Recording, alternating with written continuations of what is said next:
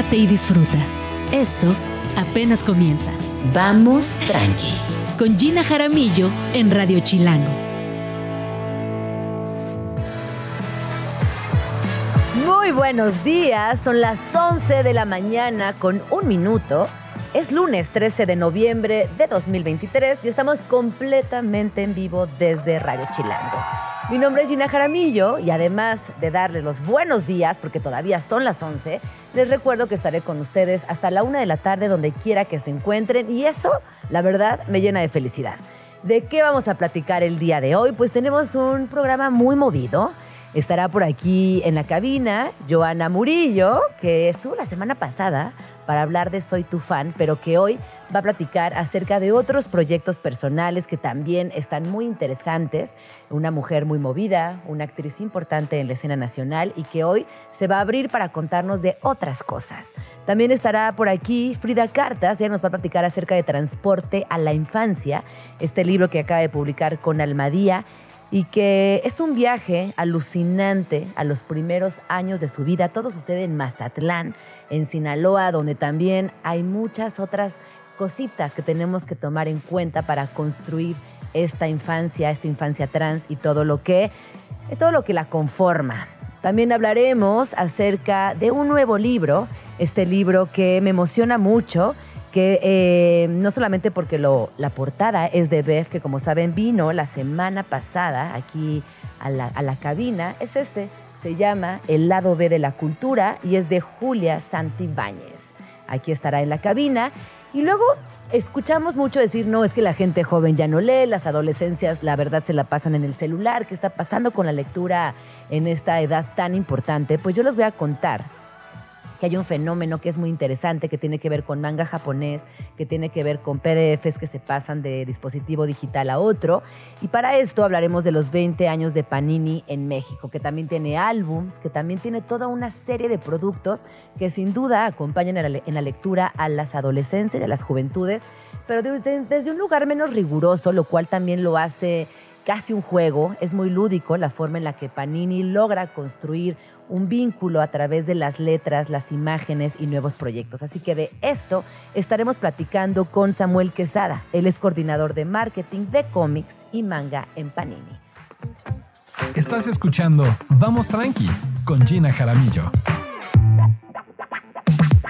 Son las 11 con 7 minutos y me da muchísimo gusto, pero muchísimo gusto recibir a Joana Murillo en la cabina. Bienvenida. Muchísimas gracias. Ya quiero venir cada semana a esta hermosa y divertida cabina. Fíjate que hoy que mientras venía en el coche pensaba que te iba a ver y me daba gusto porque pocas veces tenemos la oportunidad de llegas a la chamba ya no te da Sí. tiempo de hablar con tu amiga, de netear, de, de, de ver en qué anda, ¿no? Como ponerte al día. Creo que hemos perdido un poco eso y con el WhatsApp como eh, oportunidad. Y además la falsa, la falsa sensación que te dan las redes sociales de que estás enterada. ¿no? de la vida de los otros. Sí. Entonces es extraño también, como, ah, bueno, ya sé qué está haciendo, entonces ya no tengo esta necesidad de llegar y preguntar, cuéntame de esto, por Sí. favor.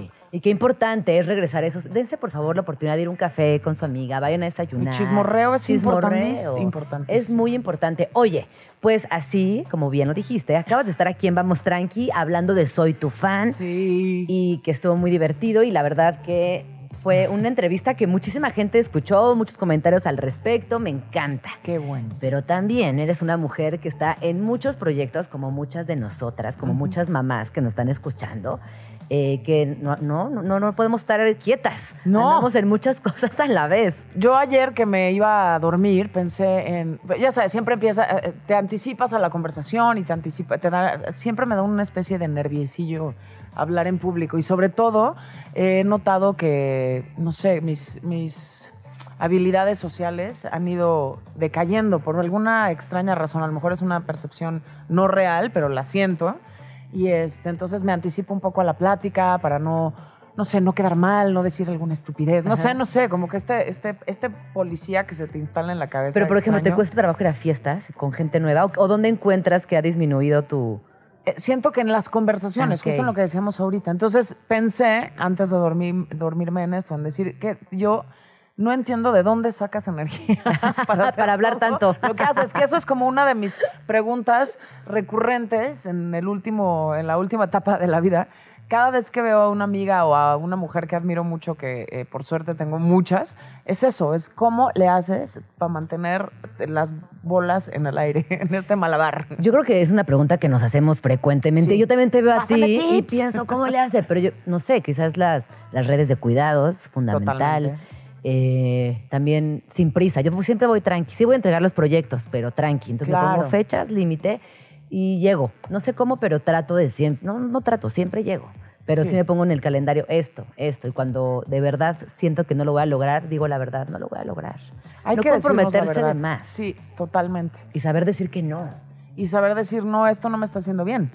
Qué difícil. ¿no? Pa- Para, ti misma. Ajá, primero como reconocer eso y luego decirle a los demás, pues no, no, no, no me está saliendo esto, no estoy pudiendo, o necesito ayuda, o no lo va a lograr. Se vale. Sí, se vale, pero a mí aprender a decir que no me costó 40 años. Yo sí, Sí. sí, todo sí, sí, sí, como muy jaladora. El Y poder del no. El poder del no. El poder del no. Y luego también ya cuando eres mamá, pues aunque quieras, No, no, se puede. Es que ahí sí ya físicamente es imposible, por tiempos es imposible, la agenda personal pasa a segundo plano. Ujú. Eh, ayer eh, platicaba con una amiga que, que acaba de ser mamá. Bueno, no acaba de ser mamá, tiene un año de ser mamá y por primera vez su hija le dijo mamá ayer. Ah. Y me decía, qué impresionante que mi mamá me, me puso un nombre y llegó mi hija y me lo cambió. Y le decía, qué bonito. Exacto. La verdad que Te, qué- te dan una nueva te identidad. da una nueva identidad y luego no te pasa que en el colegio nadie sabe, nada- ningún amigo de tu hija sabe cómo te llamas. No. Eres la mamá de. Ajá. Y está increíble también. Ay, es la única, este, en el único momento donde me gusta hacer la- algo de. Algo de. Sí, Ajá. en los otros, este, en las otras opciones me choca Me chocan. mal. Sí. El otro día platicamos eso, que cuando de repente trabajas mucho tiempo en una empresa, eres fulanita de tal del banco, o la fulanita de tal O la de. X restaurante, Ajá. o la de. Ajá, Sí. en mi caso es la de tal serie, este, la de tal, ta, ta, ta. ¿Y cómo le haces para ir derribando esos des? Porque te podrían acompañar y es algo que le pasa a muchas actrices. por Totalmente. ejemplo. A mí mucho, en la, a mí hay muchísimas personas que no saben que me llamo Joana y en la calle me dicen Fernanda, por ejemplo, ¿no? Fer, me, me dicen Fer y al principio pues era algo como que, ah, me, me- no, pero yo soy Joana, ¿no? Como esta cosa, pues porque también era una etapa en la que yo estaba formando mi propia identidad, descubriendo yo solita quién era yo. Entonces, pues claro que me, brotaba, me daba picor. Pero en el momento en que dejé de luchar con ello, como que siento que pues, no me define la banda. Por más este, que suene a, a cliché decir esto, pues más bien yo me- me- soy la que me tengo que definir. Sí, soy Fernanda, pero también soy estas otras cosas. Entonces, en lugar como de quererlo quitar, restar, pues más bien lo sumo. Sí, pero yo pensaba, por ejemplo, sí, y la verdad creo que lo has hecho muy bien, porque también te mueves mucho, vas de un proyecto a otro. Te podemos ver en teatro, te podemos ver en una serie, te podemos ver en una peli. Es que me aburro rápido, Gina. Muy bien, qué bueno. Muy rápido. Te entiendo. Sí, tengo Sí. como picora en el pie, por no decir en otro lado. y me aburro rápido de mí, me canso muchísimo de mí. O sea, eso también me pasa. Como que entonces ya me chocó ser esta, ya me chocó ser la mamá de, ya me chocó ser este, la que está en no sé dónde. Me, siento que se me cansa y se me agota rápido la chispa, entonces necesito encontrar otra. Y eso está increíble. La verdad es que qué bonito. No, yo lo veo como reinventarte. Sí. Tú dices, yo me aburro, yo digo, se reinventa. Y que eso me parece increíble en las personas. Yo a las personas que se reinventan las observo y, y las respeto mucho porque me parece una cualidad muy bonita de la existencia misma. Es decir, me vuelvo a atrever, Sí. Intento de nuevo y lo vuelvo a repetir y lo hago y lo hago y reinventarse está bien canijo. Y es muy bonita cualidad. Así que felicidades. Gracias, gracias. Muchas felicidades. Bueno, hoy vamos a platicar de otros proyectos que traes por ahí, eh, que se están manejando al mismo tiempo y que en este cierre de año es, es bonito también compartirlos. Eh, fuera del aire me platicabas de la liberación, Sí. que desde el nombre estaba muy poderoso. ¿Qué es la liberación? Nombre, nombre. Ay, qué profundidad. Sí, que nos daba un poco de ansia que se llamara La Liberación, pero fue el working este, title, que es el como el eh, título que le pones mientras lo, lo- lo estás trabajando, lo estás desarrollando. Y al final como que pues no podía llamarse de otra manera, o sea, era eso. Sí. Entonces es este proyecto que ya lleva muchos años gestándose, como cuatro 2004, es prepandémico, eh, y que después de hacer las niñas bien, este equipo que somos Alejandra Márquez Abella, Cassandra Changuerotti, Ilse Salas y yo, tuvimos una oferta, un acercamiento de un estudio para que este, pues, les propusiéramos algún proyecto y se nos ocurrió, o sea, teníamos muchas ganas de hacer comedia, este, y pues dijimos una serie de comedia, ok, va, y ya, nada más, Ajá. así. y nos dijeron, ok, desarrollenla. Y la desarrollamos. Eh, se nos cruzó la pandemia, para bien o para mal, y entonces pudimos sentarnos a, a- a, pues, chiflarnos y ver qué se nos antojaba hacer y ver cómo se nos antojaba vernos a las otras, las unas a las otras. Y salió esta locura que se llama La Liberación, que es una serie que acabamos haciendo con Amazon, acabamos de terminarla hace una semana, eh, recientemente. Entonces también es, es, es medio de flojera porque no, eh, no, no les puedo dar tanto detalle de qué va la liberación. Luego, se está cocinando. Por supuesto, se enterarán. Cuando salga la liberación, Créanme. habrá señales. Habrá señales. este, pero es, es el proyecto en donde más eh, creativamente me he involucrado de, de audiovisual, digamos, eh, donde más creativamente, en, en más departamentos, en más roles me he involucrado y me encanta porque em, yo entré ahí eh, a modo de aprender, a Claro. modo de estudianta. Eh, me dieron en mis altos 30 estas ganas y este amor por estudiar, que nunca lo había sentido, ni cuando fui estudiante.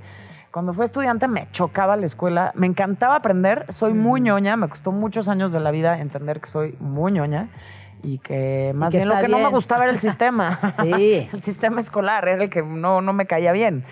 Pero ahora que ya no tengo esos conflictos de rebeldía tanto, Ajá. este, me encanta ser estudiante, entonces eh, fue esa experiencia. Oye, y tú hablas ahorita de las niñas bien, que fue un proyecto que también fue fascinante, ¿no? Sí. Porque más ver una realidad que a nosotras, neta, nos tocaron los 80, vimos a esas tías, esas mamás, a esas, esas modas. Sí. Y que lo llevaron con, con una. con una. con un vínculo primero entre mujeres, pero Ajá. también fue magistral la forma en que vimos la fotografía, el vestuario, los personajes, el desarrollo de los mismos. Y ahora que me entero que después de, se me imagino que hicieron un quimicón y por eso siguieron chambeando juntas, y, en- y entrarle también al negocio, ¿no? Como tú dices, par- Ajá. estoy participando en muchos departamentos. En la pero toma de participar en muchos decisiones. departamentos es eso, la toma de decisiones. Que un poco eh, esa semilla se gestó ahí en las, en las niñas bien, esa idea pues de decir que, que esa es como la pregunta de la película, creo yo. Para nosotras lo era. Era cómo, cómo eh, ejercen las mujeres su lugar en el mundo o en el espacio que les toca eh, de poder, pero en realidad no están en un lugar de poder. O sea, estas mujeres parecen poderosas, pero no tienen el más mínimo eh, no- la posibilidad de realmente gestar ese poder. Eh, es un poder falso, ¿no? Entonces ahí empezó esta, esta, pregunta de, entonces, ¿qué? ¿Qué es tener poder? Bueno, pues igual es decidir, ¿o no? Estar en- en, ¿Podemos tener poder? Exacto. ¿no? Ajá. O qué- cuál es el poder que nos dan chance de tener, o el que nosotras mismas este, creemos que tenemos, pero en realidad pues nomás sirve para estar de adorno. Eh, pero no, el, real- el verdadero poder está estarse en, en las, en, en las posiciones donde se toman las decisiones. Entonces sí fue muy interesante este, pasar ahora a un proyecto desde ese lugar. Digo, hay muchísimos... de- muchísimas personas que toman las decisiones Sí, cuando sí, se hace sí. un proyecto de esta manera. Pero sí es fundamental ahora en esta etapa de mi vida saber que, que me gusta más estar en esas posiciones. Que ya, les ah, que ya los entendí. Exacto. que ah, sí, ahora que entiendo. ya les arre- agarré el gusto. Sí, o sea, ya claro. no es nada más el susto y no más Sí. el... el- el- que- también ni siquiera el susto, era como de no sentir que tenía eh, la voz o la capacidad para estar ahí. O sea, no- no- no- sentía que no me correspondía, que le corresponde a otros. Sí. Lo digo en masculino porque esa era como pues, la idea preconcebida que tenía que no, no me la había cuestionado tanto. Y ahora es como, mm, mm, ¿dónde están las morras? Qué increíble. ¿Dónde está la no, diversidad? qué increíble. No, me parece fantástico. ¿Quién me va a confrontar todo el Sí, tiempo con ideas nuevas y con mis propias posturas en la vida? Y que también ahora, creo que después de estos discursos, estas charlas, estas eh, resistencias, hay también más receptividad, o sea, ya están más recíprocas Claro. otras personas. Ya a decir, está a ver, cool. te escucho, planeemos, Exacto. organicemos, hagamos, avancemos. Exacto. Bueno, y entonces la liberación, ya saben, pronto, no sabemos cuándo, Exacto. habrá señales. Año que entra. Año que entra, seguro. Ahí está, seguro. Y luego también traes Supérame, que también es otro super título. Ay, sí, es una película muy preciosa que tampoco. Qué horror. Siento que es como hacerte el- la interesante, pero se los juro que no es así. Es más bien porque, como todavía están en el último jaloncito del proceso final, este, pues se guardan estas informaciones para, el lanzamiento. Es una película que dirige eh, Isaac Cherem, amigo del alma, adorado director, este, bellísima persona. Y mm, pues es una rom-com, comedia romántica juvenil, en donde ya eh, ahora mi posición es de madre, mi rol es de madre. ¿Es el primer rol de mamá que haces? No, hombre, me Ah. hago mamás. Creo que mi primer personaje que hice eh, eh, eh, ever es este, me tocó ser mamá de uno Ay, como pues de niñas, 14 sí, años. también niñas bien eres mamá. También soy Sí. mamá. No, pero sí, llevo 20 años actuando, ya hace 20 años ya salía de mamá de adolescentes. Ay, no, también qué injusticia. Sí, pues es que así es este, en esta industria. Te suben, te suben y te bajan la edad. Ajá, sí, eres mujer, ah, eres mamá. O sea, no importa la edad Guau, que tengas. sí, sí, sí. Sí, está muy cabrón. Entonces, bueno, ves por la Está muy fuerte el mandato social en la industria, oigan. Sí, sí, me tocó a mí ese cambio de la colita que, que, que, que- bueno, ya ni tan colita, se me eché como unos 15 años. Sí, sí, sí. En donde ese mandato estaba tremendo. Pero bueno, esta, esta comedia romántica preciosa con unos protagonistas eh, fantásticos que es Andrea Sutton y Axel, este, ya se enterarán pronto. Me toca eh, ser mamá junto con Silvia Navarro de, de Andrea y es una historia muy tierna, conmovedora. Ah. Este, O sea, ustedes son pareja y son mamá de esa. Sí. Ay, qué linda. Sí, muy, muy, muy, muy linda. Este, Qué bonito el tengo amor. muchas ganas de que se estrene esa película porque habla eso, de- del amor eh, de, de maneras este, diversas y, y- pero, es- pero es lo mismo. O Oye, sea, ya que andamos tan profundas entre liberación, entre supérame, ¿qué es para Y ti? es lunes, Y Gina, es lunes, apenas. vamos tranqui. No, pero no puedo ir sin preguntarte al aire, ¿qué es para ti el amor, Mm. Joana? Ay, qué preguntón. El amor, siento que no, no sé si le voy a... es- es- va a ser conceptual mi respuesta. O sea, es más una sensación. Voy a tratar de describir más esta sensación, más allá de, tratar de decir una certeza. Creo que el amor es este momento donde tú te olvidas de ti y puedes sentir que eres, que, te, este, que te derrites, que te envuelves, que te vuelves parte de la otra persona o también el, el otro ser, porque el amor lo puedes sentir por animales, por plantitas, por es otro nivel de, de- de sensación, pero también es esta cosa de olvidarte de ti y mezclarte con ese otro este ser. Ay, qué bonito, Joana. Gracias por compartir. Oye, y también nos están preguntando por acá que qué estás leyendo, porque sabemos que eres una ávida lectora. Sí. Y nos pregunta Blanca Paula, arroba Blanca Paula 2, que qué estás leyendo. Ay, fíjate que estoy en un muy mal momento de lectura porque... ¿Con qué eh, recomendaciones das? eh, sí, es- eh, estoy a punto de leer Come Tierra. de Dolores Reyes. De Dolores Reyes, no la he leído. Este, eh, y el verano que mi madre tuvo los ojos verdes, soy muy mala para los títulos y los nombres de la- las autoras. Eso es como lo que tengo ahí en mi buró esperándome para ser leído. Pero eh, como estuve haciendo la liberación y teniendo unos horarios muy complicados, perdí mi ritmo de leer, este, porque yo me siento y pueden pasar cuatro horas y no me di cuenta que estaba leyendo.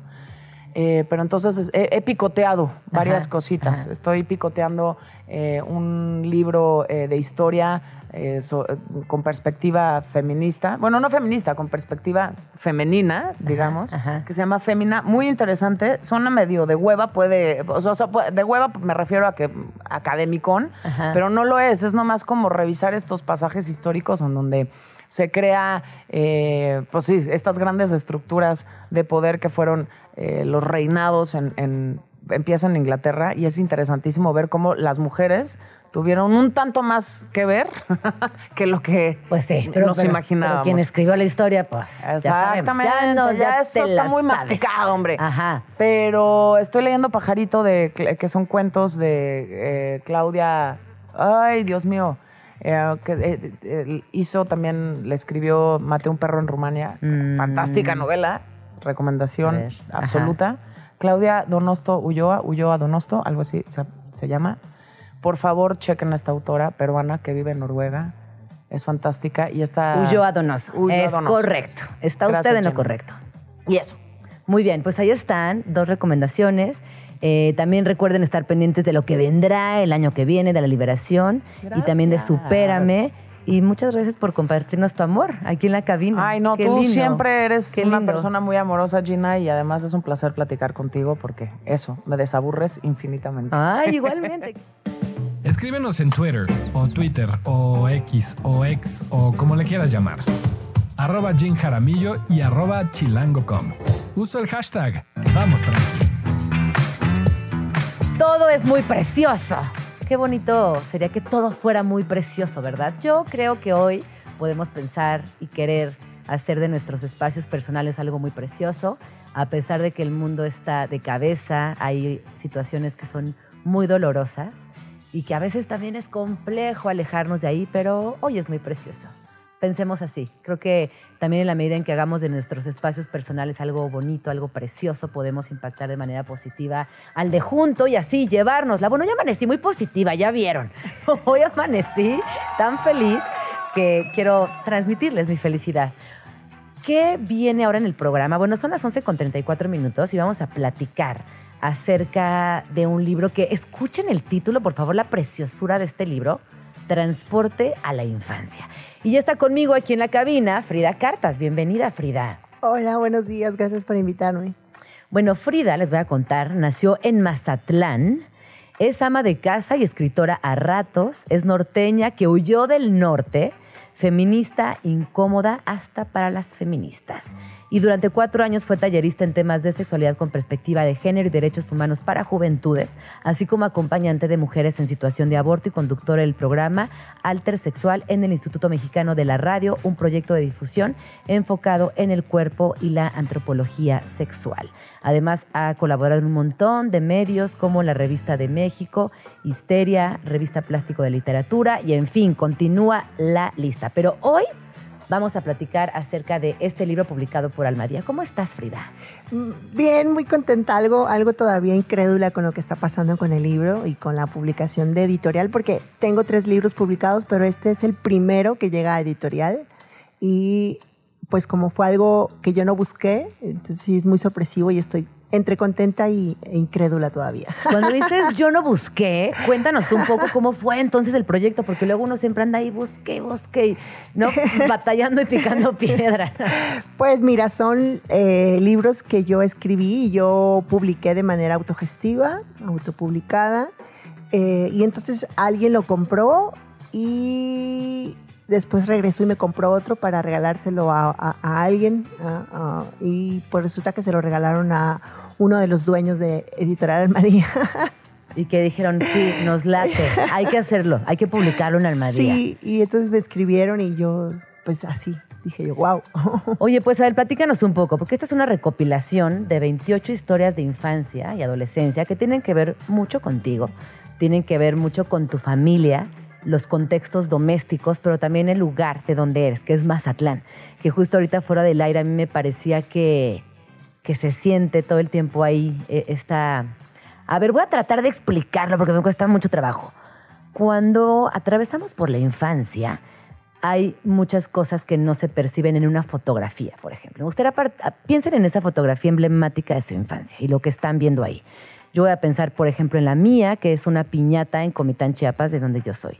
Claro que en la piñata se ve a mi familia, el pastel, mi papá, mi mamá, ta, ta, ta, pero no se ve que ese lugar olía muy rico porque en el piso había juncia y al ser pisada la juncia huele, huele a verde, huele a vida.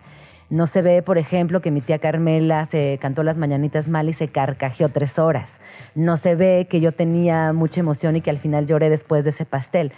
Y que me acuerdo de haber llorado porque estaba muy conmovida. Son esas cosas que en el recuerdo no se ve, pero que cuando eres niña vas atesorando. Y aquí en tu libro se siente Mazatlán, se huele la cocina de tu mamá cuando parte la cebolla, se siente también el enojo y el descontento de tu papá. ¿Cómo lograste aterrizar tu infancia a través de esta narrativa tan poética? Mira, son historias que yo tenía más que conversadas y recordadas siempre con mi mamá. Son historias que nunca se dejaron morir.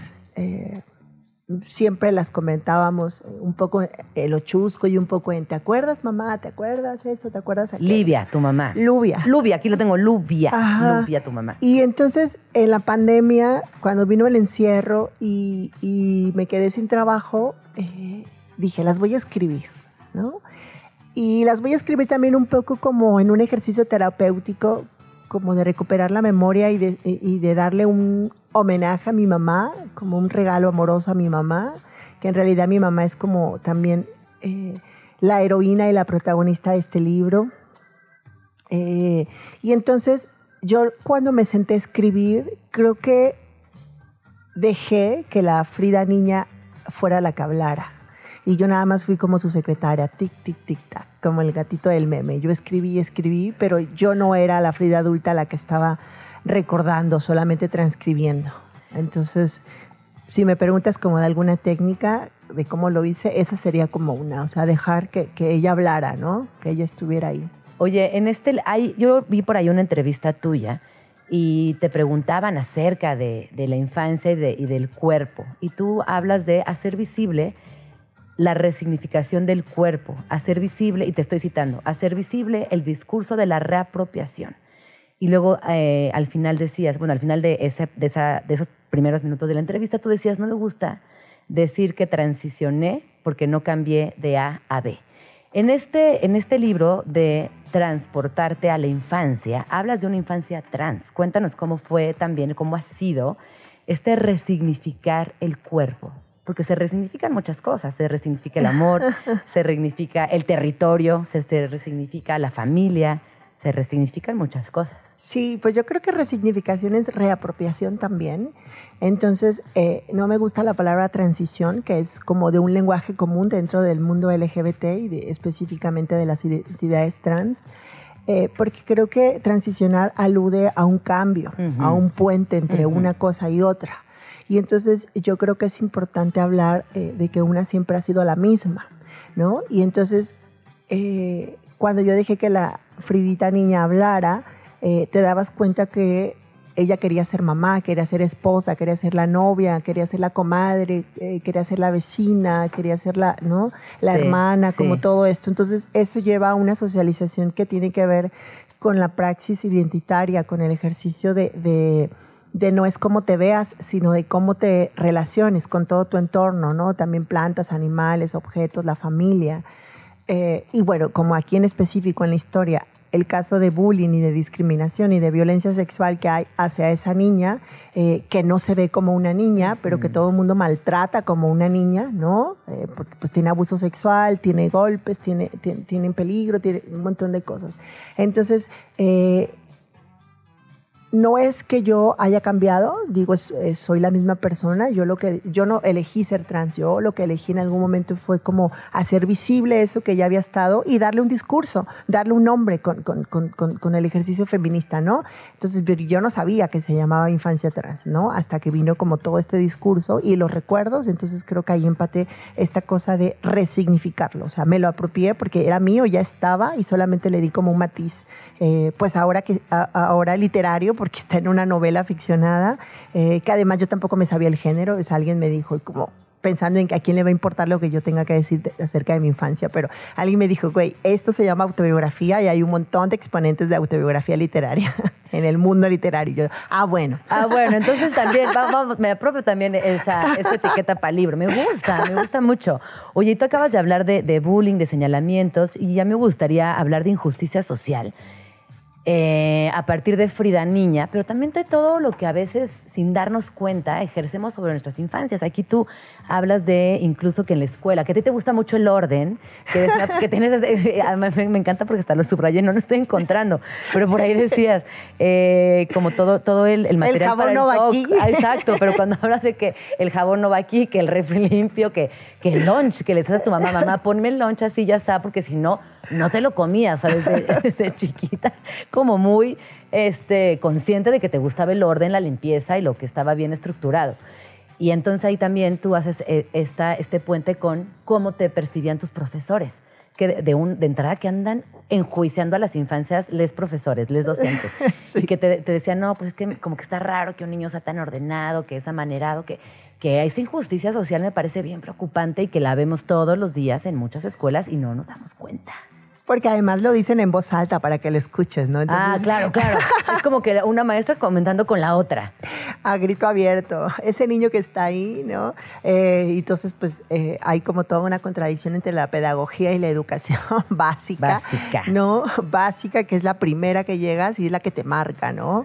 Eh, yo coincido mucho con, este, con esta frase de- del psicólogo mexicano Ramírez, no me acuerdo cómo es el apellido, Ricardo, Rodrigo, Roberto, no sé, el que decía que infancia es destino. Entonces creo que mucho de lo que marcó esta infancia eh, trans para ser una persona trans en lo adulto eh, tiene que ver con esto, tiene que ver con... eh, no había otra forma de, de- habitarme yo en mi propio cuerpo, pero también, tampoco había otra forma de habitar el mundo social en el que estoy inserta, ¿no? Porque esto ya estaba const- construido, o sea, no había manera de que alguien me lo pudiera quitar, ni por más bullying, ni por más violencia, ni por más... Y, por- y también eso tiene que ver cuando digo que mi mamá es la heroína, porque todo el mundo que me rodeaba y me cuidaba era mi mamá, ¿no? Y entonces tú te das cuenta que mi mamá no tenía nociones tampoco ni de feminismo, ni de identidades, ni de disidencias, ni de nada. O sea, Pero mi era mamá, mamá. Pero era mamá y, y era este ejercicio de defender a la cría, ¿no? Si te fijas también en los, en los, en los eh, epígrafes del libro viene una frase de la Reina del Sur. Sí, claro, que tiene que ver vamos a darla, vamos una a de darla. Mafalda, una de la princesa Monocoque. Vamos, esa la, la a mi Instagram hace como una semana, pero la- ¿las quieres leer? Sí, claro, las, las subí a mi Instagram hace unos días porque me hay esta cosa de la, de la mamá loba que, Sí, que, que defiende a sus que- crías. que Teresita Mendoza le decía a su hija en La Reina del Sur. Dice, acuerda de todas las cosas que te platiqué, tú sabes mucho más cosas que las niñas de tu edad y si tienes que defenderte de alguien, de quien sea, échale fuego, mija, como pata, como gata panza arriba. Como Entonces, gata creo que mi mamá arriba. nunca lo dijo, pero lo hacía, ¿no? Y lo importante siempre de las personas es la praxis más que el discurso. Y lo que me encanta de tu mamá es que además lo hacía y se enfrentaba a tu papá, que además era bien riguroso, muy disciplinado con Sí. escuela militar. Eh, y tu mamá desde la cotidianidad, desde ese lugar doméstico, también a él lo enfrentaba. Ah, no te lo, pues dale fin. Entonces, aquí, aquí te doy un cuchillo para que entonces ya aniquiles esta existencia, ¿no? Como Sí. siempre muy en esta defensa de, de- de su hija, de su... No, no importaba lo que, lo que si estaba bien o mal, ella defendía a su hija. Y eso es muy bonito. Sí.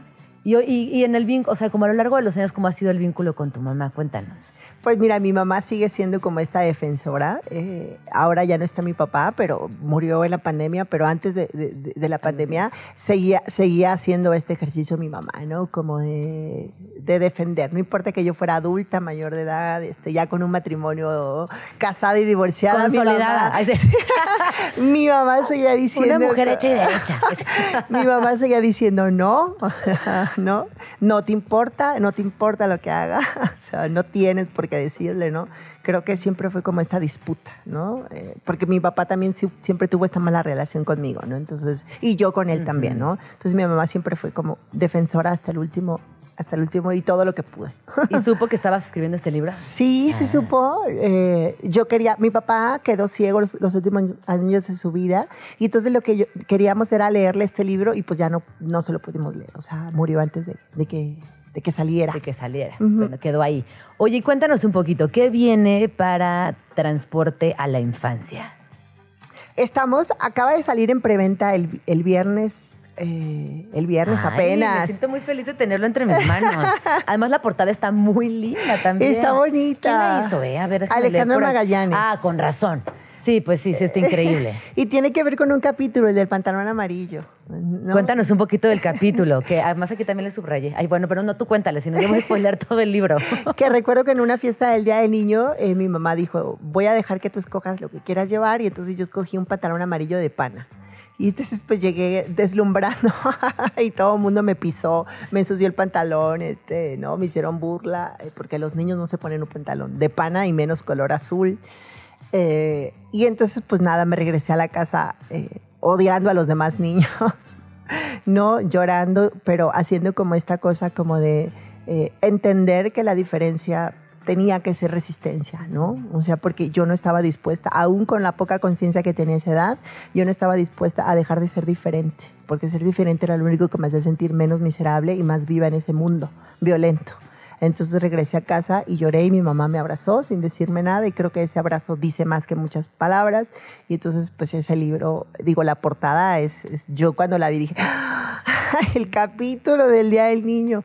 Pues bueno, quién sabe si al, si al diseñador le gustó más ese capítulo o qué, porque no, o sea, eso fue un diseño de él, nadie, no, no le dijimos nada. Habrá que preguntarle, porque Sí. le atinó, es una portada preciosa. Eh, ahorita se la vamos a compartir en arroba Jim Jaramillo, arroba Radio Chilango, pero es una portada de fondo amarillo con una tipo, como tipografía, eh, ay, pues no sé cómo describirla, sí, bastante geométrica y tiene un, eh, un contraste entre los colores azul y rosa de la resistencia trans, eh, ¿no? y dice transporte a la infancia y las patitas del pantaloncito y los zapatos ahí volando, que está muy bonita.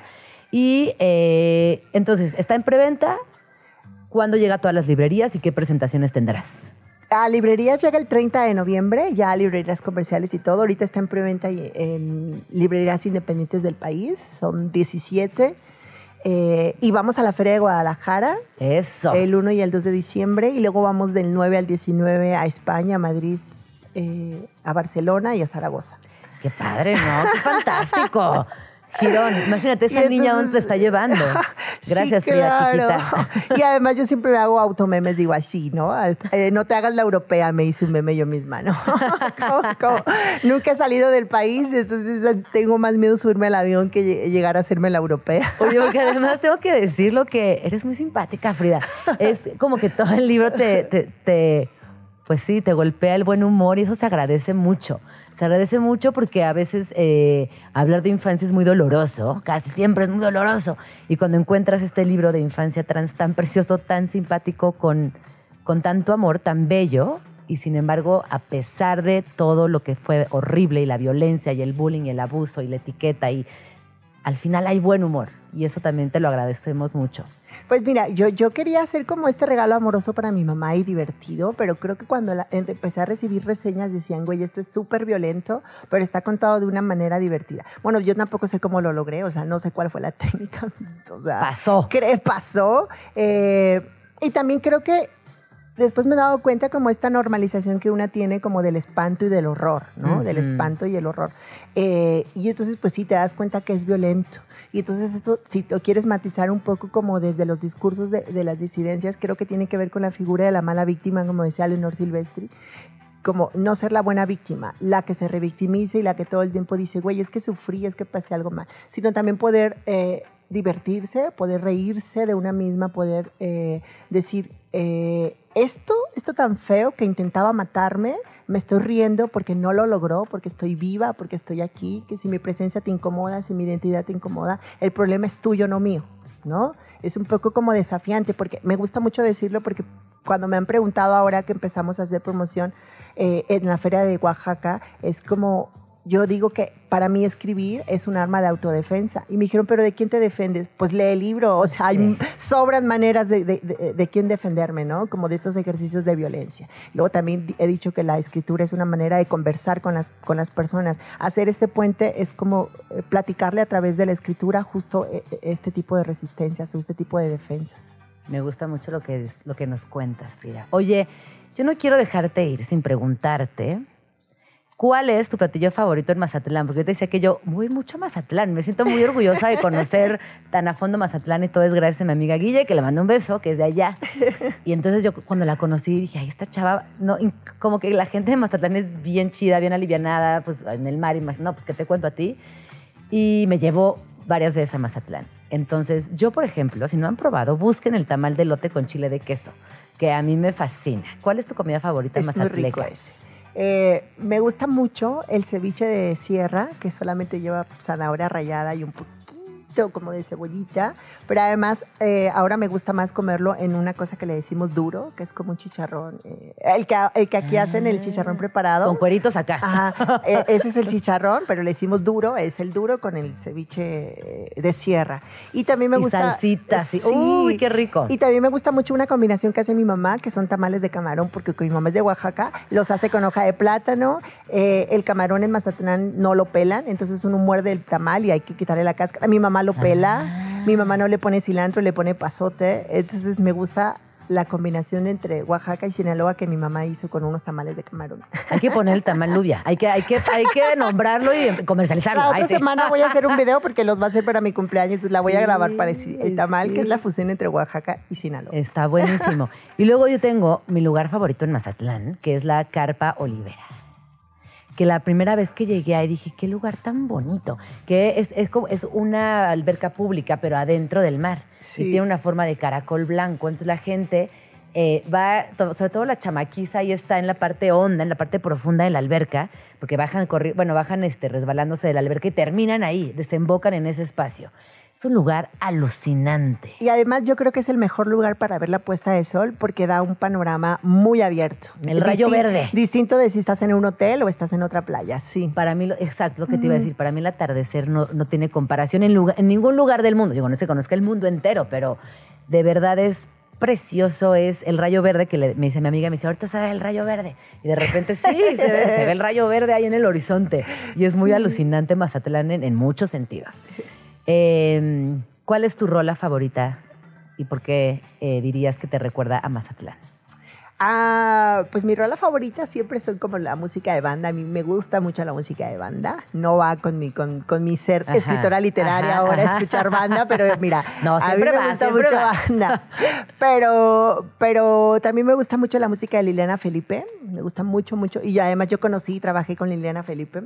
Entonces me gusta mucho la, música de Liliana Felipe porque creo que tiene letras muy profundas que tienen que ver con todos los temas que yo trabajo. Defensa de derechos humanos, defensa de los derechos de las mujeres, los discursos de odio, ¿no? Contra el poder y las instituciones que perpetúan el poder. Entonces me gusta mucho una canción que se llama eh, Pobre Gente, porque además creo que va muy bien con estos tiempos de invasión y de guerra que hay en el mundo también. Pues te parece bien, nos despedimos con esta rola, pero Ay, antes sí. dinos, ¿dónde podemos seguirte? Estoy en Instagram como cuenta de las bebas, en Twitter Frieducha con doble D y en Facebook eh, también como Frieducha. Pues ahí está. Muchísimas gracias por venir. Frida Cartas, recuerden, Transporte a la Infancia ya está pues en casi todas las librerías, pronto en todas las librerías y estén pendientes de los planes. Muchísimas gracias. Estás escuchando Vamos Tranqui con Gina Jaramillo. Cuando empieza la segunda hora del programa, yo me empiezo a emocionar porque sigo con invitades, porque ya pasamos la primera parte del lunes, pero como ya dije, yo estoy muy feliz este lunes. Así que me voy a poner más feliz porque ya está mi siguiente invitada del día de hoy aquí en la cabina. Y ella es Julia Santibáñez, es escritora, es editora, es licenciada en Letras Hispánicas y maestra en Literatura comparada por la Facultad de Filosofía y Letras de la UNAM. Además es poeta, es ensayista, tiene un podcast, está muy activa en medios de comunicación y hoy nos viene a contar acerca de su nuevo libro. Bienvenida, amiga. ¿Cómo estás, querida Julia? Gracias, Gina. Pues feliz, oye, feliz de estar aquí en Radio Chilango, que es la onda, es la neta, tiene la ley. Eh, muy contenta porque traigo este libro que es divertido y que presenta ángulos de la cultura que no son los habituales, que no es la cultura seria, solemne de vamos a hablar de escritores. Sí. No, sino es vamos a, vamos a reírnos de las primeras chambas de los autores, de los artistas, de cuando se ponen cursis o se ponían cursis, porque todo esto tiene que ver con el siglo XX, de este, cuál era su líquido propicio, o sea, el alcohol, quiénes tomaban, con quién se emborrachaban, con quién se iban de fiesta. Es decir, todo es exactamente todo el lado B, todos esos costados que no son los que nos enseñan a la escuela y que son los más ricos. El libro se titula El lado B de la cultura, volumen 2. Y ahora también vamos a platicar del volumen 1. Eh, bravías, parranda y pura cosa linda en el México del siglo XX. Que eh, también hacer historia de las cosas lindas es, debe ser muy eh, emocionante, muy divertido. Fascinante, ¿no? ¿Cómo ha sido para ti este proceso de investigación? Porque para llegar a este libro tuviste que leer muchas historias, revisar archivo, confirmar este, data, en fin, un Sí. procesón. un procesón peleagudo, digamos, ¿no? Un poquito cuesta arriba, porque pues sí, es muchísimo trabajo. Eh, en cada capítulo, pues hablo de muchos personajes, inclusive hay algunos capítulos que dedico a un personaje. Por decir algo, la escritora Enriqueta Ochoa, poeta. Pero no solo hablo de Enriqueta, sino de su hija, de su marido, de con quién se llevaba, de con quién se fue a cenar, de con quién se peleó, en fin. Entonces, cada capítulo tiene una investigación pues bastante compleja, digámoslo así, que me importaba mucho que no se notara, no quería que se vieran las costuras, sino que se leyera así, muy suavecito, como, como si tú y yo nos vamos a echar Sí. un café y estamos echando el chisme, así quería que se leyera, pero detrás sí hay un soporte importante. ¿no? Claro. Oye, cuéntanos, por ejemplo, de todas estas historias. Eh, cuéntanos dos que hayan sido tus favoritas para que la gente entienda de qué va el libro y de lo que se van a encontrar. Pues eh, no sé si favoritas en, la acepción necesariamente positiva, pero una que, que tengo ahorita muy presente es la de Rita Hayworth, que todo el mundo dice, ah, la gran estrella del cine de Hollywood. Bueno, sí, ella nace en Brooklyn, pero en realidad se hace en Tijuana.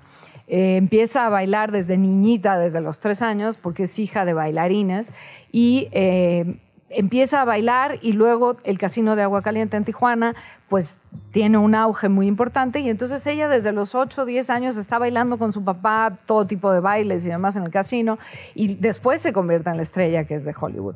Pero nadie sabe que tiene un origen latino, que su pelo naturalmente era negro, que, eh, que además tuvo una historia muy truculenta, por eso yo decía, no sé si necesariamente es una historia bonita, eh, con su papá que pues la explotaba y abusaba de ella sexualmente y tal, pero es un personaje bien interesante que tiene mucho que ver con México y que no se suele decir. ¿Y O ella sea, lo decía o tampoco? Sí, Ella sí, sí. sí. Aunque los estudios de Hollywood no les encantaba que lo, Lo dijera. ocultaban. Claro, porque era Margarita Cancino Hayworth. Entonces, cuando la llevan a Estados Unidos ya a ser la estrella, le quitan el Margarita, la convierten en Rita, le quitan el Cancino porque no era muy vendedor y la dejan en Hayworth. Pero ella en realidad no renegó de sus orígenes. Pero es muy curioso verla en la primera película, El infierno de Dante, a los 16 años de pelo negro.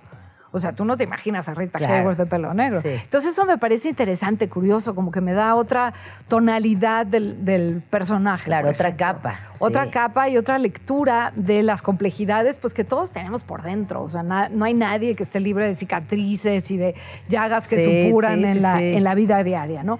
Y luego, por ejemplo, está Leonora Carrington, que es un personajazo, nace en Inglaterra, eh, es- está rolando por ahí, se enamora de Max Ernst, que está casado, ella ya empieza a pintar, y Max Ernst, uno de los más grandes pintores surrealistas, se enamoran, se escapan, ella es súper chava y, y, bueno, pues los papás se infartan y demás. Luego viene la guerra y los empiezan a perseguir porque Ma- Max Ernst era eh, judío. Entonces se separan. Ella se va a España y su papá, bien lindo, súper buena onda, la mete a un psiquiátrico. Porque, pues, ¿cómo? O sea, ¿cómo andas con un señor tan grande y además judío? Y la mete a un psiquiátrico, ella se tiene que escapar, o sea, como de, como de película, se tiene que escapar, se casa con Renato Leduc, mexicano, para poder huir a México y luego llega aquí y aquí hace su carrera, en realidad. Digo, la empieza en Europa, pero es fascinante Leonora Carrington, es divertida, toda su obra es como loquísima, personajes que no existen, eh, figuras un poco monstruosas, pero traviesas. Entonces, todos estos personajes, todos los personajes de los que habla el lado B de la cultura, volumen 2, tienen que ver con México. O sea, porque pasaron por aquí, porque aquí llegaron y aquí se asentaron, porque aquí nacieron, Claro. porque los Beatles pasaron por aquí. ¿Y se cómo fue? ¿Cómo fue? A ver, se suba, a ver, cuéntanos ese disque paso. Dice paso. Pues resulta que me encontré que la Universidad de California tiene un archivo de grabaciones mexicoamericanas, que hizo un tipo Stretch Bits. Y resulta que ahí, y pongo aquí donde lo puedes eh, escuchar, en internet puedes oír canciones de los Beatles tocadas por una banda de aliento de un pueblo que se llama Tepetlixpan en el Estado de México. Entonces oír Hey Jude interpretada así, dices, o sea, no me cuadra, espérame, Yellow Submarine con la tambora y un poco fuera de tono y de- fuera de ritmo y demás, pues estos cuates dicen, eh, lo- los señores de Tepetlixpan Morelos, de la banda, dicen que, eh, que los Beatles pasaron por ahí y que les ofrecieron mole, totopos, este, pulque, no sé qué, y que estos estaban tan agradecidos que lloraron y les dieron gracias. Por supuesto, pues es una fumada. Claro. O sea, los Beatles no pueden haber venido a México en el pico de su fama sin que nos sí, enteráramos. claro, por supuesto. Todos. O sea, digo, sus caras estaban en todas partes. Pero la historia es muy divertida. O sea, imaginarte que hayan podido pasar y comer pulque y totopos y la banda del pueblo. Oye, y además como dimensionar hasta dónde llegó el rumor o la imaginación de alguien, ¿no? Afirmarlo, Ah, hacerlo una, una Hacerlo un importante del lugar, hacerlo un disco. O sea, e- esa, ese, como, esa imaginación se desdobló hasta materializarse en, en varias cosas. En un- está en tu libro, está ese disco y está esa historia que muchas personas afirman. Porque así somos también los seres humanos, ¿no? Trans- transformamos a veces esos chismes, esas anécdotas en nuestras verdades. Totalmente. Y además, los mexicanos somos muy, pues muy surre- surrealistas. Eh, cuando André Breton dijo que México era el país surrealista por excelencia, no lo decía peyorativamente Claro. y yo tampoco. No, por supuesto. Sino que de verdad aquí pasan cosas que no pasan en ningún otro lado. André Breton va llegando a México y se encuentra en el jardín de Diego Rivera a un oso hormiguero. Que era como su Wow. era como ¿Qué tan su- México es eso, no? o sea, y además el oso hormiguero era como su animal favorito del mundo mundial, eso lo cuento en el volumen 1, y de pronto se lo encuentra ahí y dice, no manches, ¿a dónde llegué? Entonces, claro, estas cosas solamente pueden pasar en nuestro país. Oye, a ver, cuéntanos un poquito del volumen 1, del, el- perdón, del lado A, y digo, del volumen 1 y el volumen 2. ¿Qué, ¿Qué hubo en este cambio, en este, o qué cambió, o qué continúa, o qué, a qué te enfrentaste que pudiste ahora incluir en este volumen 2? Es una continuidad, cada uno de los volúmenes son independientes, puedes leer el 2 sin haber leído el 1 y lo vas a entender perfectamente porque los capítulos son independientes entre sí, pero es verdad que se enriquecen unos a otros. Y del volumen 2 te digo, por ejemplo, ah, pues te interesa Gabriela Mistral, en el volumen 1 en la página tantos también hablo de Gabriela Mistral, de otro chisme, de otra historia. Entonces, eh, quizá entre los elementos comunes de los dos es que hay una fuerte presencia de mujeres. Iba yo como en el capítulo 3 o 4 escribiéndolos y de pronto dije, ay, en la torre, estoy hablando de puros hombres. Cortázar, Fuentes, no sé qué, este, Siqueiros, Diego Rivera, y- ajá, y las mujeres. Y yo decía, claro, es que en todos los libros están estos hombres. Claro. Y allá una mínima mención a Ana Olin y por ahí perdida está Inés Arredondo, en fin. Entonces dije, no puede ser, soy mujer, feminista, soy mamá de una mujer, soy hija de una mujer, no puedo hacer un volumen como si se hubiera hecho en el siglo XX. De acuerdo. Entonces me puse a chambear el doble, el triple, el cuádruple para Sí, porque más encontrar... escarbar para encontrar esas Eso, historias. Hay tan eso. poco escrito. Hay muy poco escrito y recupero en ambos volúmenes a muchísimas mujeres de las que casi no has oído hablar. Matilde Landeta, que fue la primera directora en México, no le querían prestar dinero para hacer una película porque era mujer. Entonces hipotecó su casa para hacer películas. Nadie casi fuera del ámbito estricto del cine, casi nadie sabe, sobre Matilde Landeta. Eh, Concha Michel, una mujer súper aguerrida, echada para adelante, bravía, como lo dice, como lo dice el subtítulo. Eh, que se dedicó a recopilar corridos por todo el país, una mujer que venía de un extracto alto, pero decidió educarse a ras de tierra y ese fue su rollo y tal. Entonces, hablo de muchísimas mujeres y eso es una continuación en los dos volúmenes, pero quizá más en el volumen 2. Hay un capítulo, por ejemplo, que le llamo Feministas mucho antes del Me Too. Estoy hablando de mujeres de Sí, los sí. años 20, 30 que están defendiendo, oye, no, yo no soy musa, yo soy creadora. Sí. Oye, no, no, a ver, espérate. O sea, tú, tú a mí no me vienes a contar lo que yo voy a decidir o lo que yo voy a hacer de mi existencia. Si hoy en algunos ámbitos puede no ser sencillo, ahora en los años 20, Sí. 30, 40, estás hablando de que era realmente muy complicado y que se enfrentaban a triples trabas, a cuádruples trabas. María Izquierdo, eso lo cuento en el volumen 1, tenía ya un contrato para El mural, pintar un mural claro. y se lo echaron para abajo porque era mujer. Nada más. Sí, sí, Entonces, me interesa Bueno, mucho y, esa parte. y ese episodio de la del- del arte en México es, es muy canijo porque justamente siempre los muralistas, el patrimonio de lo humano. Los tres muralistas, Los señor- punto. Y es como, no. No. Había también una movida grande de mujeres muralistas trabajando, haciendo, generando, marcando historia y que ahora estamos recuperando. Y como ese, hay muchos. Aquí le dedico un capítulo en este volumen 2 a Aurora Reyes, que fue la primera Sí. muralista mexicana en el 36. Ninguna mujer había hecho un mural sola. Y ella lo hace y se planta y tiene los ovarios y los arrestos de decir, yo voy a hacer un mural yo sola. Y años después a María le cancelan este otro. Bueno, pero el de María, fíjate que hace poco una colectiva en Oaxaca eh, hizo el mural. No sé si te enteraste de esta acción No. co- colectiva que fue preciosa. Una colectiva en. Oaxaca eh, se vinculó mucho a esta historia buscaron cómo iba a ser ese mural y entonces lo hicieron. O sea, ese mural ya tiene, ya se materializó en Oaxaca por unas chavas hace un par de años y lo podemos. ¡Qué visitar. fregón! Sí. Lo O sea, voy a que- que buscar. también me parece que son estos eh, momentos donde la, la historia, otras mujeres estamos honrando a aquellas que en su momento lucharon mucho, pero que quedaron algunos pendientes, como ese mural. Sin Oye, hablemos duda. de la portadaza, por favor. Portadaza de este mi Bef. libro, de tu Bef, que vino, vino el Bef. viernes, el, Ay, el- mi al- Bef. a Vamos Tranqui, Ya. y quedó preciosa. Aquí le estoy Son enseñando. todos en los YouTube. forros, o sea, es portada Sí. contra portada, solapa 1 y solapa 2. Es una belleza, yo no tengo nada más que agra- agradecimiento bestial y total por mi querido Bev, porque es... Eh, Beca Duncan dice que es una suerte de mural de bolsillo. Pues sí, aquí Sí, tienes a la sí, sí, sí, cultura. o sea, está Frida Kahlo, está Luis Barragán, está Alfonso Reyes, Leonora Carrington, el cavernario, el luchador, el santo del cavernario. Bueno, ahí está. Está eh, John Lennon, con esto que hablábamos de los Beatles. Está Lin May, Porfirio Díaz, porque fue el primero que vio cine en México a fines del siglo XIX.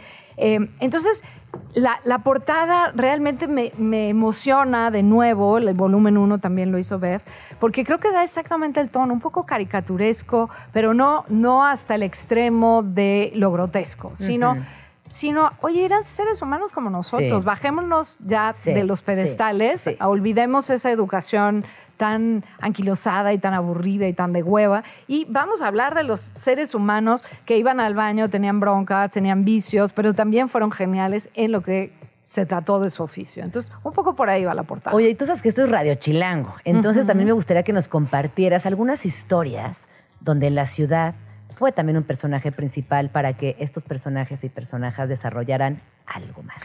Hay dos de entrada. Una es la Diana Cazadora. Eh, lo que vio, ¿cómo es, es lo que vio? No, ahorita lo que vieron sus ojos. Lo que ajá, sí, sí, sí, sí. Eh, porque, claro, hasta hace poco tiempo se supo quién fue el modelo de la Diana Cazadora, Elvia Martínez Verdalles, porque cuando se hace la Diana Cazadora, ella no se atreve a decir que ella es la modelo, porque claro, estaba la Liga de la Decencia, que Claro. parece broma, pero no era broma, sí existió. Entonces la iban a súper censurar por descocada, por no sé qué. Eh, Por impúdica. Por impúdica. Pero entonces hago toda la historia de la Diana Cazadora escultura, estatua en reforma. Pero luego también digo, pero esa Diana Cazadora ha visto el pulso de la ciudad desde los que han protestado contra la contaminación hasta, por supuesto, eh, la, la marcha de las mujeres del 8M, donde se pintó la fuente, el agua de la fuente de rojo para que protestaran. Y ahí las que íbamos pasando junto y vimos el agua pintada de rojo, era yes. Y todo eso lo ha visto la Oye, el Diana que se estampó, Cazadora. ¿no? El fin de semana también en la Sí, Diana se trepó Cazadora. ahí un, un coche, un, un coche, corcho, no sé sí. qué cosa. Eh, pero bueno, la Diana Cazadora, más allá de la mujer que fue el modelo, es un personaje bien interesante para la ciudad. O sea, de alguna manera nos representa. Aparece en 1967 en la película Los Caifanes. La Diana ha estado ahí todo el tiempo y ha visto una cantidad de cosas. Y me gusta también terminar con esa reflexión. Está hoy siendo testigo también de las marchas feministas y de todo el empuje de eh, ya estamos hartas, ya no queremos más de esto y no se va a caer, lo vamos a tirar. Entonces, bueno, esa es la ciudad. Y otro que es un capítulo dedicado al Palacio de Bellas Artes, que yo digo que si fuera la ciudad un... eh, una novela, uno de sus protagonistas tendría que ser Bellas Artes, porque ahí está todo el mundo, han velado a todo el mundo, todo el mundo bailó ahí, cantó ahí, desde Juan Gabriel hasta Noreyev, hasta Ana Pavlova, eh, ahí está presente en los murales la historia desde prehispánica, la conquista, siglo XIX, revolución, hasta nuestros días. Entonces, creo que el palacio es una fregonería, o sea, plantarte ahí y entender todo lo que significa el Palacio No, de hasta Bellas nivel Artes. arquitectónico, artístico, los murales. Iba a ser, Sí. es un proyecto originalmente pensado por Porfirio Díaz para que fuera muy imperial, ¿no? Para celebrar los 100 años de la revolución, de la independencia y tal. Pero pues se les acabó la lana, vino la revolución, entonces ya nadie sabía qué hacer con ese mamotreto ajenísimo a los conceptos ya revolucionarios. Y entonces se retoma, el, el arquitecto J. Pani lo retoma y dice, no, no, esto no va a ser un salón de baile con invernadero, como era la idea inicial, sino va a ser un lugar de las artes para que se exhiban, para que la gente venga y la sienta a su casa. Entonces, entrar a Bellas Artes y conocer esta parte de su historia. Y un detalle último, en la explanada donde todo el mundo se toma Sí, sí, selfies, sí. ahí había un mercado de flores y frutas. con más de 100 puestos. Entonces yo decía, imagínate qué chistoso sales de oír lo que sea, ópera o una lectura de poesía, y luego te vas a comprar cinco calabacitas en el mercado de flores Sí. y frutas que estaba ahí en la explanada. Muy México. Es que sí, sí, sí lo Eso veo. es México. Sí lo veo pasando. Eso es México y eso es la vida chilanga. Entonces, esos dos personajes, entre otros, creo que son muy representativos de nuestros contrastes, nuestra locura, nuestro humor y también la complejidad que tenemos dentro. Sí, total. Oye, Julia, ¿y qué viene para el lado B de la cultura volumen 2? Presentaciones, audiolibro, cuéntanos los planes próximos. Pues eh, ya grabé el audiolibro. Ah, lo grabaste Te estoy tú. dando una Increíble. primicia. Bravo, no lo había dicho, pero pues, Radio Chilango se la merece. Eh, ya lo grabé, sí, se supone que está ya pronto. Eh, y bueno, pues sí, un montón de presentaciones y, y demás. ¿Puedo dar fechas? Sí, por favor. El 4 de diciembre en Gandhi, Miguel Ángel de Quevedo, en la FIL Guadalajara unos días antes, la semana entrante estoy, este fin de semana estoy en San Luis Potosí. En fin, vienen muchas presentaciones, ferias y demás, porque pues muy padre que ha generado una gran expectativa. El volumen 1 gustó, a la gente le pareció divertido, pero informativo, pero también le abrió como la expectativa hacia, oye, yo no había leído nunca a Inés Arredondo, pero pues ahora la quiero leer. Oye, a mí no me caía muy bien Cantinflas, pero bueno, luego de leer un poco su historia y, y que su vestimenta no era planeada, era un pobre y entonces actuaba de pobre y pues así salía de pobre, ¿no? Eh, entonces la gente se ha acercado a estos personajes y bueno, pues ha habido muchísimas invitaciones. El resto del año estamos tapadas de actividades, pero pues muy feliz, la verdad. ¿Dónde te pueden seguir para enterarse de estas actividades? En Twitter, J. Santibanes 00, lo mismo en Instagram y en Facebook, en tal cual mi nombre, Julia Santibáñez. Pues muchísimas gracias por venir a Radio Chilango, Julia, qué emoción. Eh, estén pendientes, está, está publicado por Penguin Random House y lo van a encontrar pues en todas las librerías. Una portada rosa. Una portada rosa Fuchsia, mexicano. Y ojalá que haya volumen 3. Digo, sin presión, pero Sí. ojalá que lo haya. Yo Sería sí. increíble. Increíble. Muchísimas gracias. Gracias Julia. a ti, Bienvenida felicidades. Y regresa siempre. Felicidades muchísimas por Radio Chilango, Gracias. qué fregonería es. Estamos muy felices en esta cabina tan preciosa. Estás escuchando Vamos Tranqui con Gina Jaramillo. Ahora sí, vamos a hablar de un tema que a mí me interesa mucho y me da muchísima curiosidad, que tiene que ver con lo que están leyendo las juventudes, eh, los adol- les adolescentes, que a veces decimos o nos preocupamos o hay una falsa idea de que no están leyendo, que cada vez están más pegados a los dispositivos y que dejan un poquito de lado la lectura. Pero, créanme, es un rumor, porque las adolescencias y las juventudes sí leen, y leen mucho. Lo que pasa es que no van a la parte literaria de la librería y escogen el último premio Nobel. Están leyendo cómics, están leyendo mangas, están compartiéndose también archivos digitales y quizás leen más que otras, otras, otras eh, generaciones. Y para hablar de esto me acompaña el día de hoy Samuel Quesada, él es coordinador de marketing de cómics y manga en Panini. Bienvenido Samuel, ¿cómo estás? Muchísimas gracias por la invitación, Gina. Este, pues muy feliz y contento de estar aquí y justamente platicar un poquito de lo que comentas, ¿no? Creo que todos eh, mencionan tal vez cómic y manga y piensan que nada más es superhéroes o que es la cultura japonesa y que es el anime, pero va más allá de eso, ¿no? Evidentemente, como lo comentas, fomenta muchísimo la, la lectura, sobre todo en las juventudes, pero no solamente en las juventudes nuevas, sino también en desde antes, ya, o sea, creo que, digo, soy un poco antaño, no tanto, tengo 34 años y yo veía cómo se leía el manga para saber qué más pasaba en el anime, ¿no? Porque tú te quedabas como Ah. en la caricatura, tú veías cómo era la transformación, tal vez en mi época fue Dragon Ball, y que veías los capítulos y después decías, pero ¿qué más sigue? Y para eso existe el manga. Claro. El manga básicamente es cómo es la historia de cómo se basa un anime, cómo ya lo llevas a la caricatura. Sí. Pero previo a eso, sí tenemos a grandes mangakas y a grandes este, escritores. Mangakas. Mangakas Mangakas. se dice del escritor que escribe manga. Exactamente.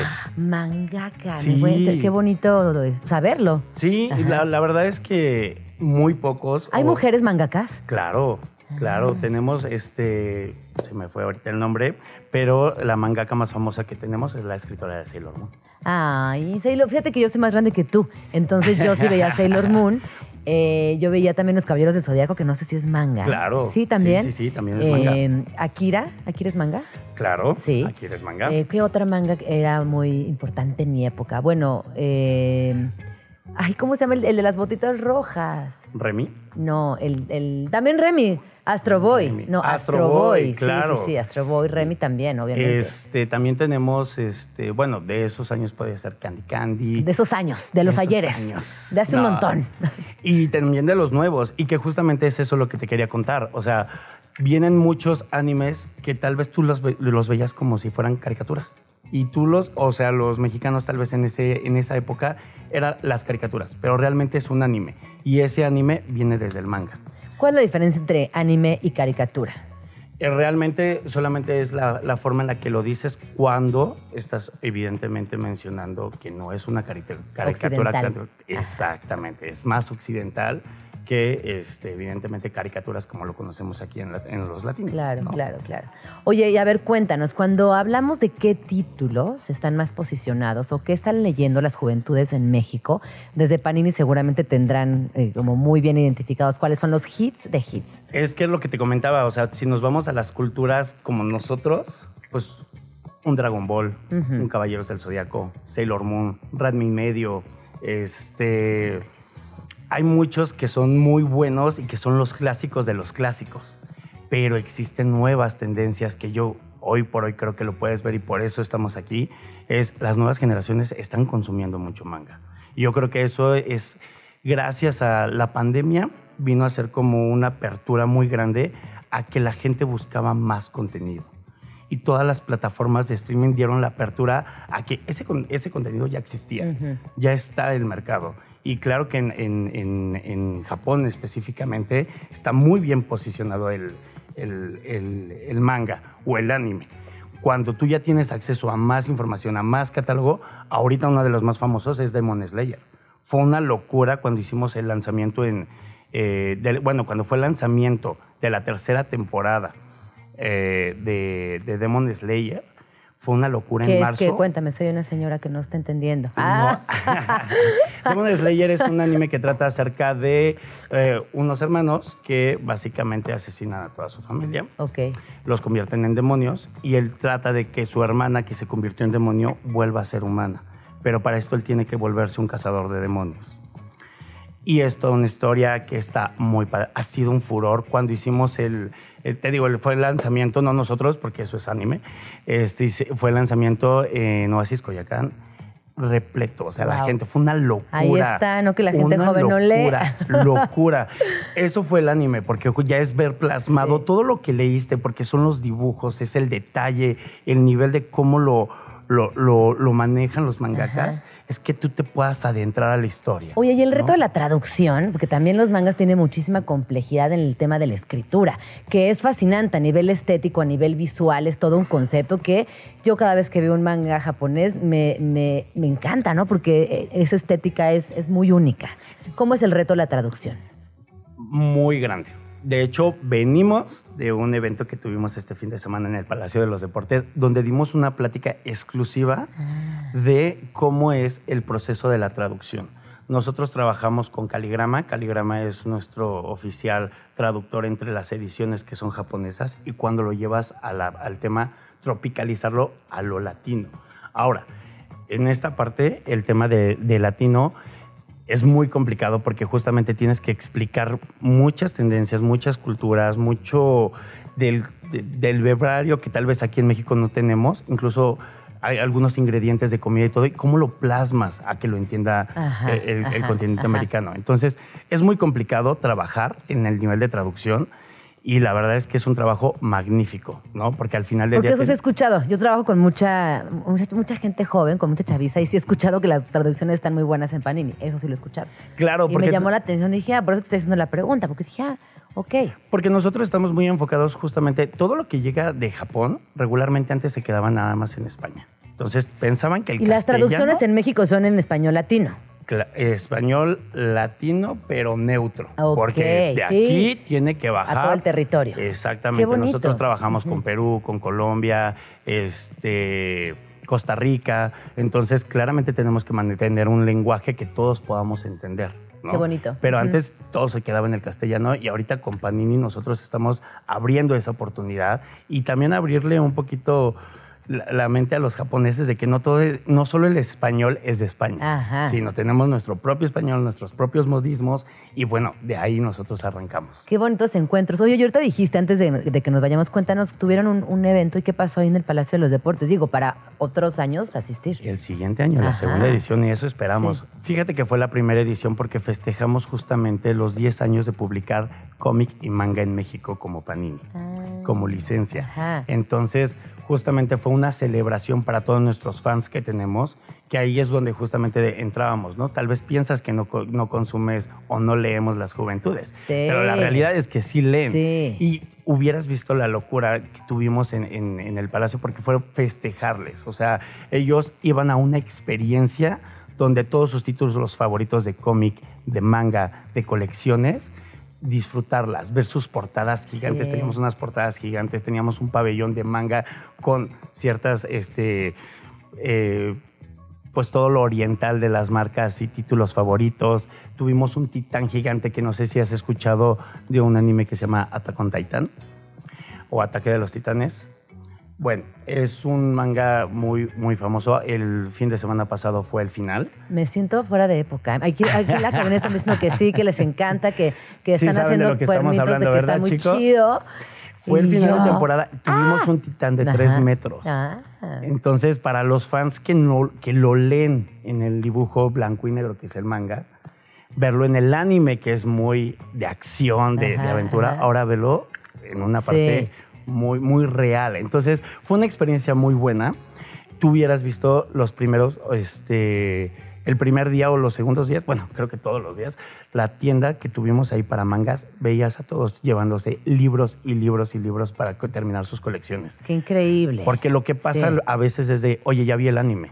Ahora ¿Qué quiero sigue? saber la historia ¿Qué detrás. sigue? La historia oculta, secreta del personaje que salió muy Pasa poquito tiempo. Y como lo dices, pasa mucho que tal vez como estas obras, como tal vez algo más comercial como Harry Potter, que veías la primera película Luego el desdoblamiento, sí, y querías sí. seguir sa- sabiendo qué seguía más, lo mismo pasa de este Qué lado. increíble, Samuel. Oye, nos tenemos que ir, pero por favor dime tres personajes o tres títulos de manga que no nos podemos perder.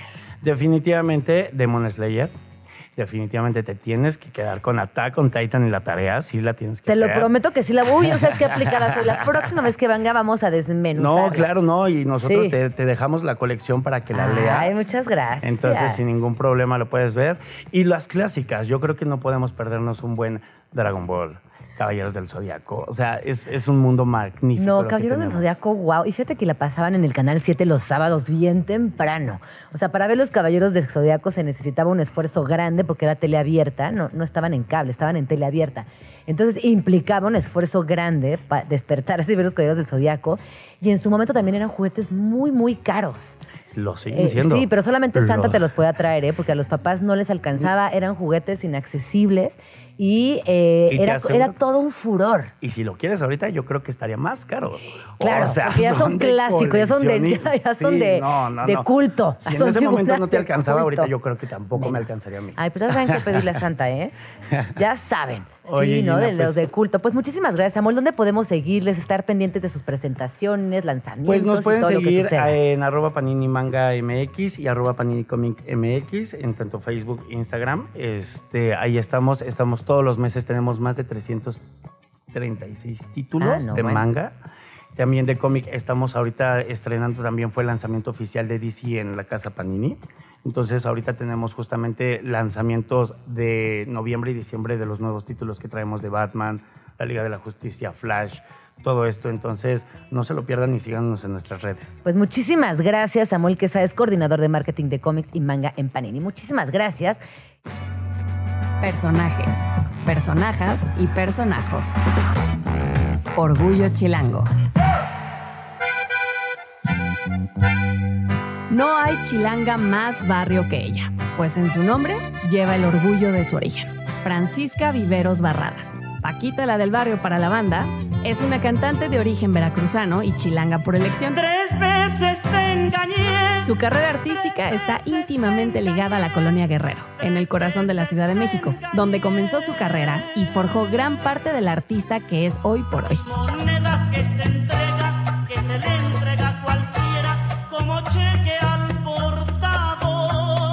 Durante muchos años, su restaurante Casa Paquita fue parte de la vida y alma de la colonia, donde sonaron sus grandes éxitos. Te suplico que también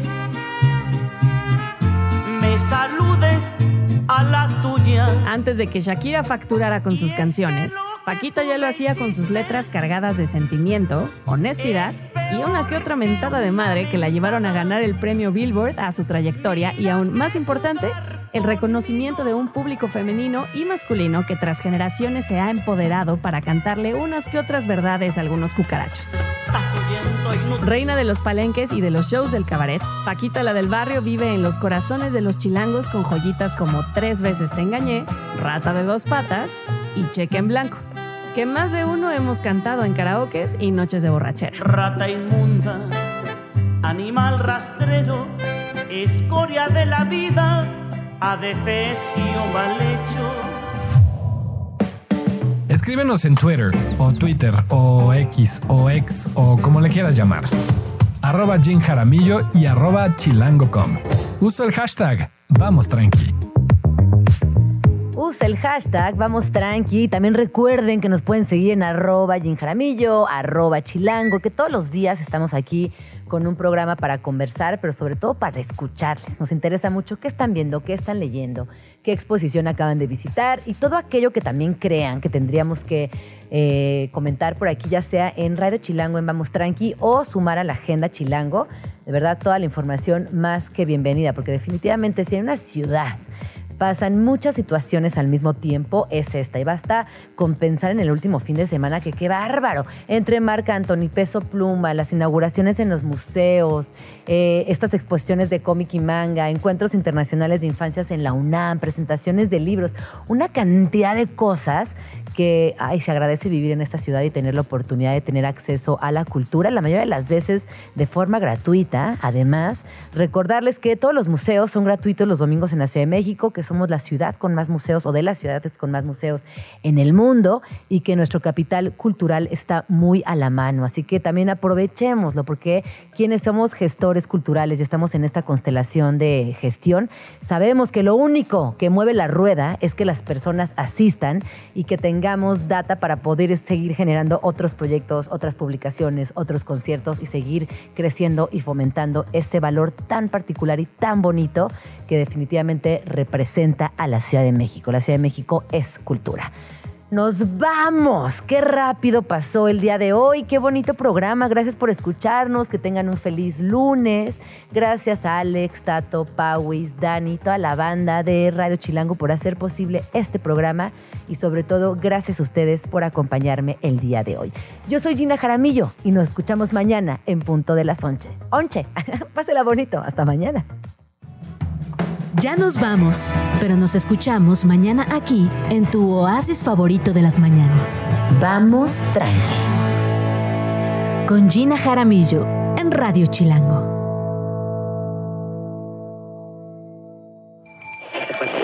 Radio Chilango, la radio que... Viene, viene, ¿eh?